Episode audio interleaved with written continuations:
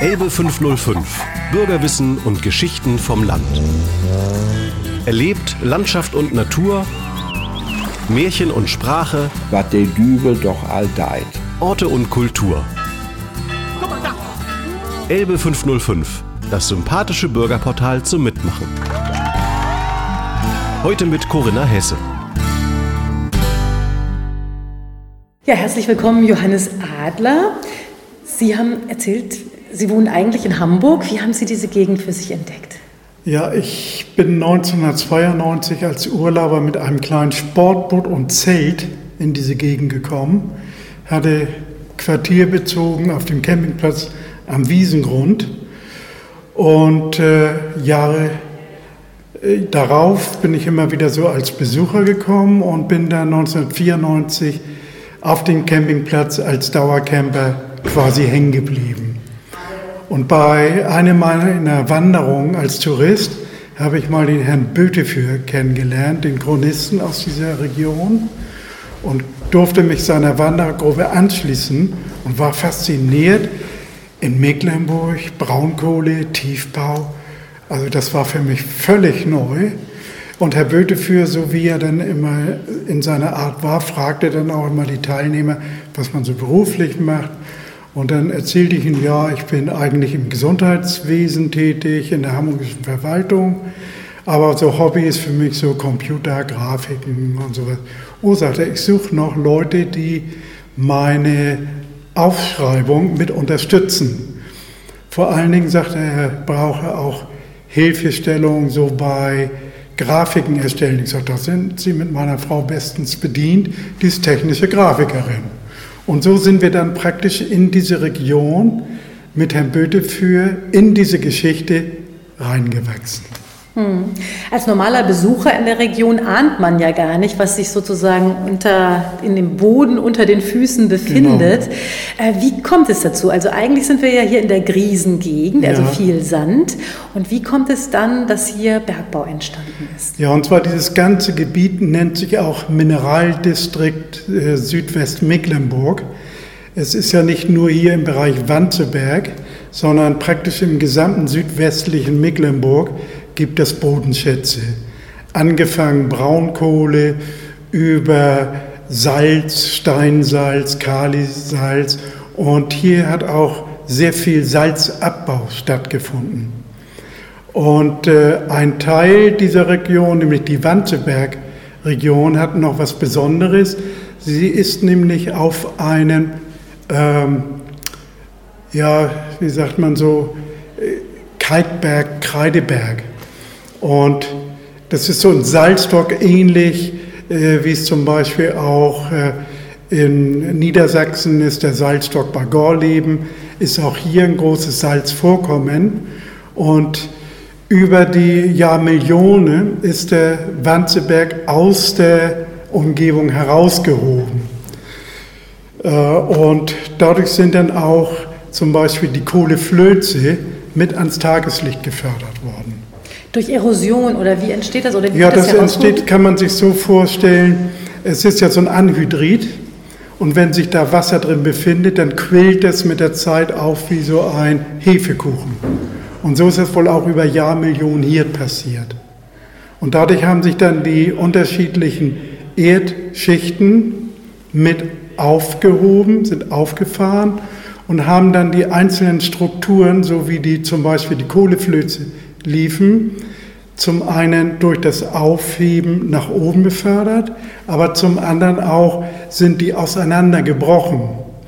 Früher waren die Kohleflöze praktisch als, kann man sich vorstellen, als Eingang und durch das Heben des Wanzeberggebietes sind sie auseinandergedriftet. So hier in diesem südöstlichen ähm, Teil sind die Kohleflöze, zwei gibt es hier, den Ober- und den Unterflöz, bis fast an die Oberfläche gekommen. Im nordöstlichen Bereich sind sie viel tiefer, weil die Hebung da nicht so stattgefunden hat. Das heißt, man hat richtig gesehen, dass da Kohle aus der Erde gekommen ist. Oder wie ist man darauf gekommen, das abzubauen? Ja, man hat, äh, der Herzog damals, das war äh, Friedrich Franz I., hat irgendwie von Geologen gehört, dass hier Bodenschätze sind und hat suchen lassen. Und so hat er 1797 angefangen, Probebohrung zu machen. Und bei diesen Probebohrungen sind sie dann auf diese Kohleflöze gestoßen. Aber erst viel später, so um 1817 rum, hat man angefangen, dann Kohle, Braunkohle zu fördern. Hm. Als erstes hat man, glaube ich, Salz gefördert. Das ist wahrscheinlich ja. irgendwie diese Sohle, äh, durch Sohlequellen genau. hervorgetreten. So die ersten Bergbauaktivitäten, so zeigt die Chronik, sind so um 1307 äh, erstmal urkundlich erwähnt, nämlich im Bereich Kono gab es eine Salzquelle, insgesamt so neun bis zehn Salzquellen. Dort hat man dann Sal also die Sohle gefördert. Man hat sie mit Hilfe von Gradierwerken eingedickt und die restliche äh, Sohle hat man dann gesiedet, sodass man dort dann auch Salz fördern könnte. Und äh, zur damaligen Zeit begann ja vom äh, 1170 an ähm, gesehen, nämlich im Raum Ratzeburg, wurde der Ratzeburger Dom erbaut von Heinrich den Löwen und er hat von da aus Mecklenburg christianisiert. Und dann entstanden in der Zeit überall so kleine Klöster. Und ein Kloster war das Kloster Eldena. Die haben dann die so um 1307 äh, die Förderung und Vermarktung der Sohle übernommen. Und das ging dann auch bis weit ja fast zum äh, Beginn der Neuzeit mit äh, zeitlichen Unterbrechungen. Und später hat man dann noch weiter gefördert. Man hat nämlich dann durch Tiefbohrung auch noch entdeckt, dass auf dem Wanzeberg, fast auf dem höchsten Punkt, äh, auch richtig Salz, Kalisalz, Steinsalz gefunden wurde.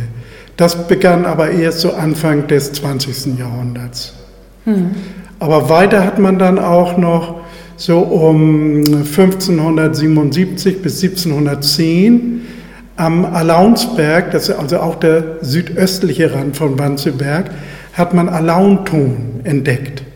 Und Alaun, Aluminium-Kaliumsalz, war ja bekannt äh, für, die, für das Rohprodukt äh, zum Färben, Gerben.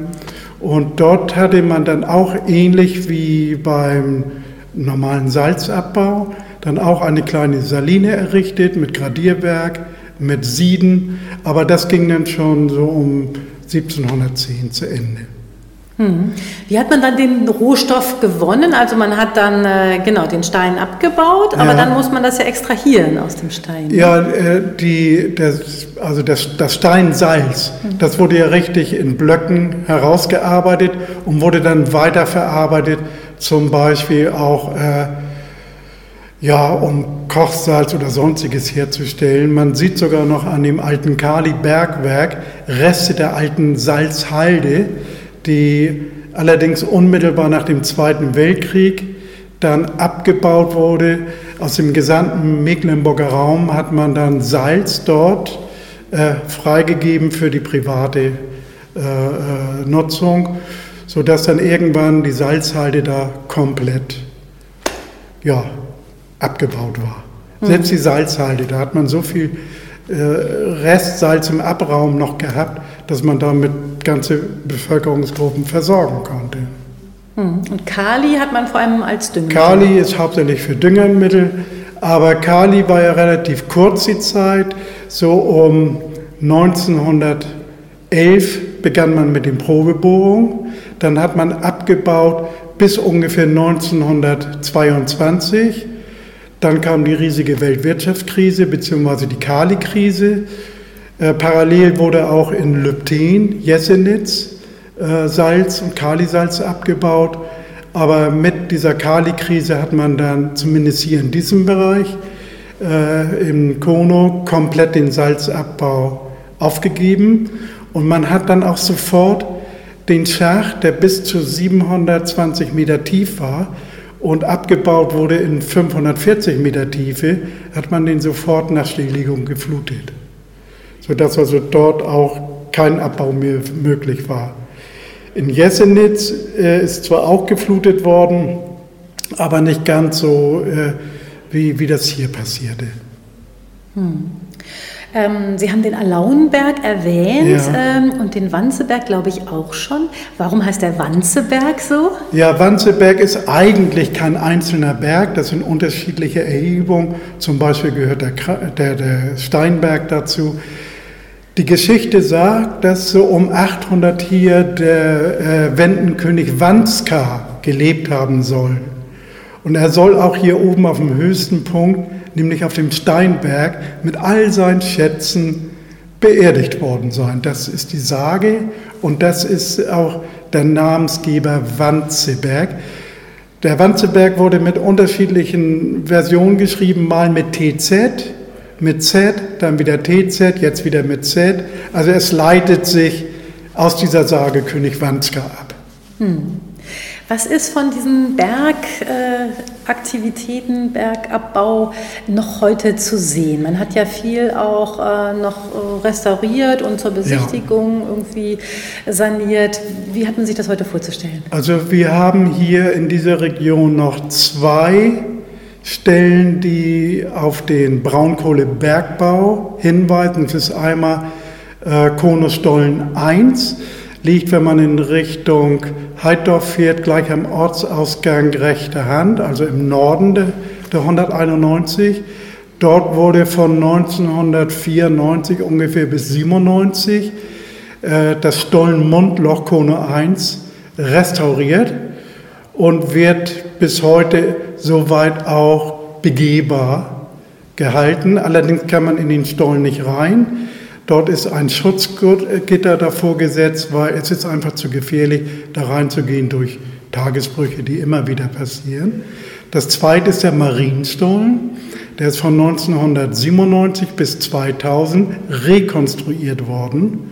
Und der liegt auch so in äh, südlich der Bundesstraße 191, aber ungefähr anderthalb bis zwei Kilometer von der Straße entfernt. Und zwar von dort aus wurde der Stollen aufgefahren in Richtung Bundesstraße zum äh, Mallisser Braunkohlefeld. Und äh, dieser rekonstruierte Stollen wurde durch Zufall entdeckt, weil das Bergamt muss ja regelmäßig die Altbergbaugebiete prüfen, ob irgendwelche Tagesbrüche vor allen Dingen im Bereich der Land- und äh, Forstwirtschaftswege passieren. Und bei so einer Begehung hat man dann Bruchstücke von dem Eingangsstollen des Marienstollens gefunden. Und der damalige Chronist, Hans-Joachim Böteführ, hat mit Hilfe von ABMs das Ganze freigelegt, hat viele wertvolle äh, Stücke gefunden, die aus der ursprünglichen Entstehung dieses Stollens äh, entstanden und hat aufgrund dieser Fundstücke die, das Stollenmundloch rekonstruiert. Und danach wurde dann das Stollenmundloch wieder eben aufgebaut, aber nur ein Bereich von ungefähr ja, vier bis fünf Meter in die Tiefe. Aber sonst fast original wiederhergestellt. Und wie es der Zufall so will, ähm, Herr Böteführ ist ja 2009 gestorben und zwei Jahre nach seinem Tod tauchte ein Foto auf von 1870 ungefähr von diesem Marienstollen. Und bis auf die kleinen Ziertürmchen hat er das nur anhand der Fundstücke fast identisch wieder rekonstruieren können. Das war so faszinierend schade, er konnte es leider so nicht mehr sehen. Ja, das ja. ist ja großartig. Genau. Ja, weitere Bergbau, äh, man sagt ja mal geologische Fenster, sind zum Beispiel die alten Sandgruben, ist die alte Tongrube, äh, die Dorfziegelei in, im Dorf Malles, dann hat man noch einige Sandgruben in Bokop und auch so in der Umgebung Malgören sind immer noch so alte Sandgruben, im Betrieb ist nur noch eine einzige, nämlich in Malgören, die nur noch für private Sandentnahme genutzt wird. Alles andere ist mittlerweile von der Natur wieder ja, einkassiert und zugebuchert. Hm. Ich hatte gelesen, dass bis heute Rupelton abgebaut oder wird das nicht Ja, abgebaut? Rupelton wurde ab, abgebaut und zwar in der ehemaligen neuen Ziegelei nämlich südlich der Bundesstraße 191. Und zwar, die wurde erstmalig aufgefahren so um 1851. Dort äh, wusste man, dass im, von der Dorfziegelei, die auch bis Anfang der 60er noch im Betrieb war, dass der Tonverlauf bis weit in den Südosten reingeht. Und dort hat man dann die neue Elde-Ziegelei aufgebaut. Man hat angefangen zunächst ein bisschen unter Tage Ton abzubauen, aber das hat nicht funktioniert, das war viel zu aufwendig. Und dann hat man tatsächlich den Rupelton aus einer eben Stück für Stück entstehenden Tongrube abgebaut. Was ist das Rupelton, Rupelton? Ja, und zwar da muss man weit jetzt in die Erdgeschichte zurückgehen. Das meine ich war schon äh, vor der Weichselzeit, liefen ja hier riesige Stromtäler durch. Urstromtal Elbe, Urstromtal Rupel. Und die Rupel, die ging dann richtig in Richtung Belgien in die Nordsee rein. Das war der Ursprungsstrom Rupel. Und in diesem Strom haben sich über die Millionen Jahre die Fossilien abgelagert, die ja dann irgendwann zu Ton werden. Der Unterschied ist ja von Lehm zu Ton. Lehm ist überwiegend Mineralie, mineralische Stoffe und Ton sind äh, äh, organische Stoffe. Und äh, das muss im Urmeer unheimlich viel Leben gegeben haben. Das irgendwann dann über die Millionen Jahre als Sedimente sich absetzte und dann ja in der Jetztzeit als Ton dann auf, ausgebaut wurde.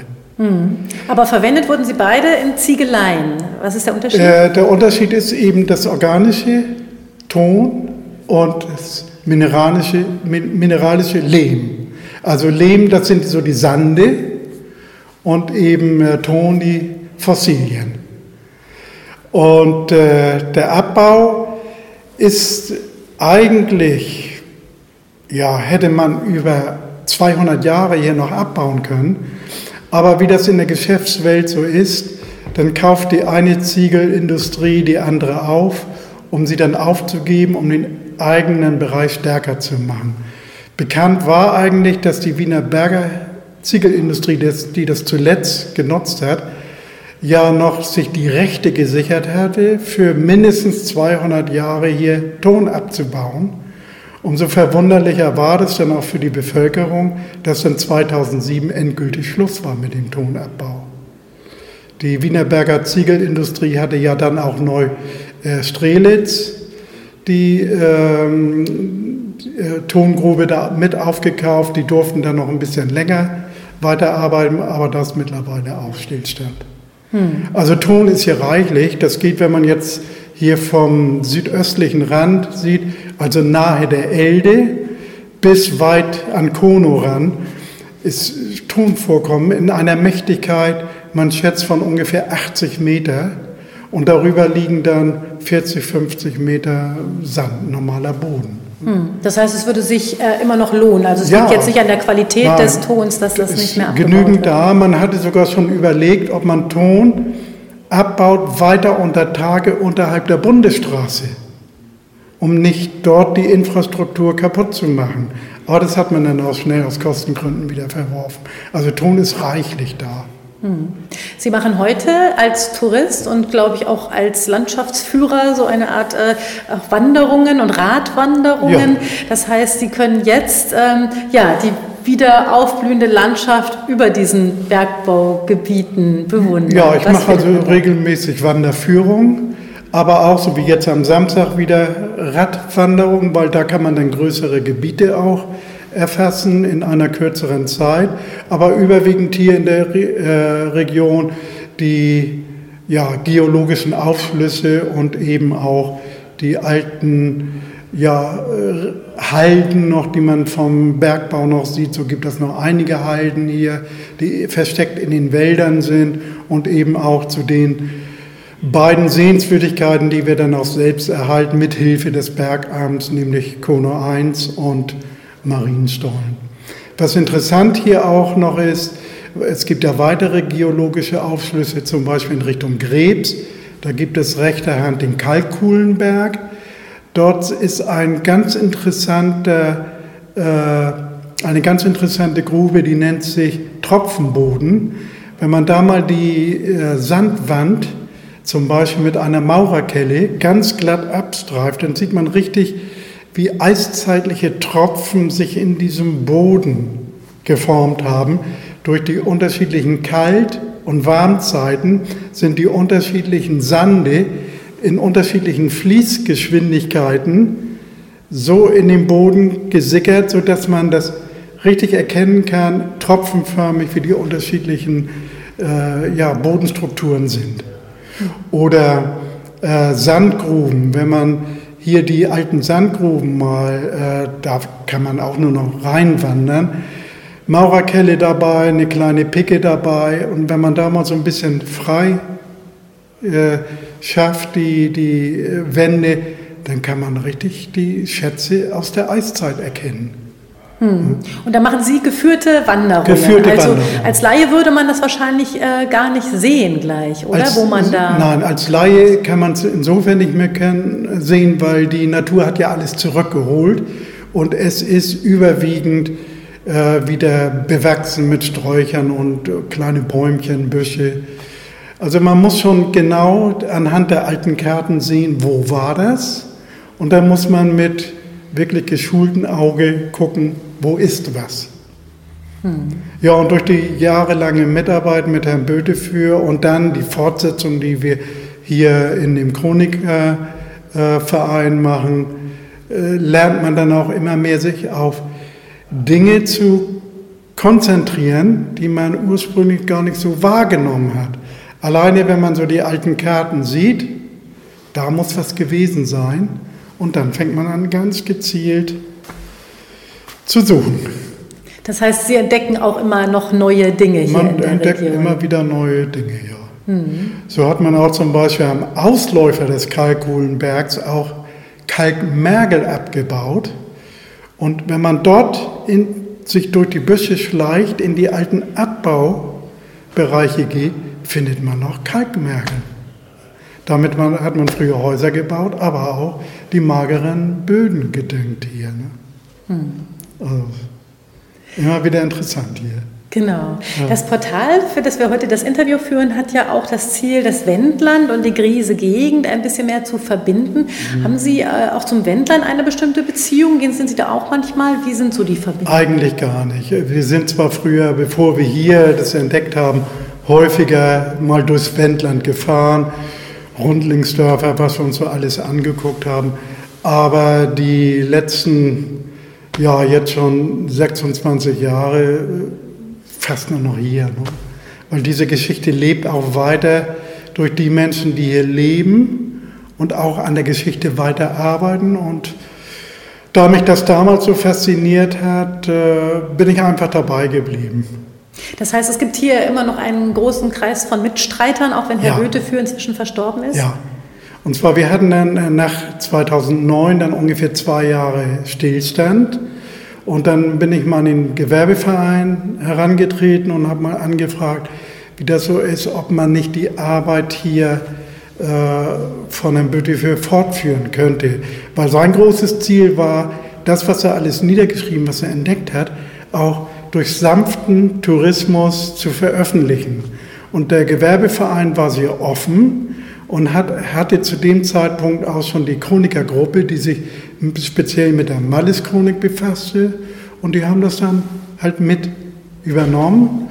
Und ja, da bin ich dann quasi mit eingestiegen und durfte und habe mich gefreut, dass ich da auch weiter mitarbeiten durfte.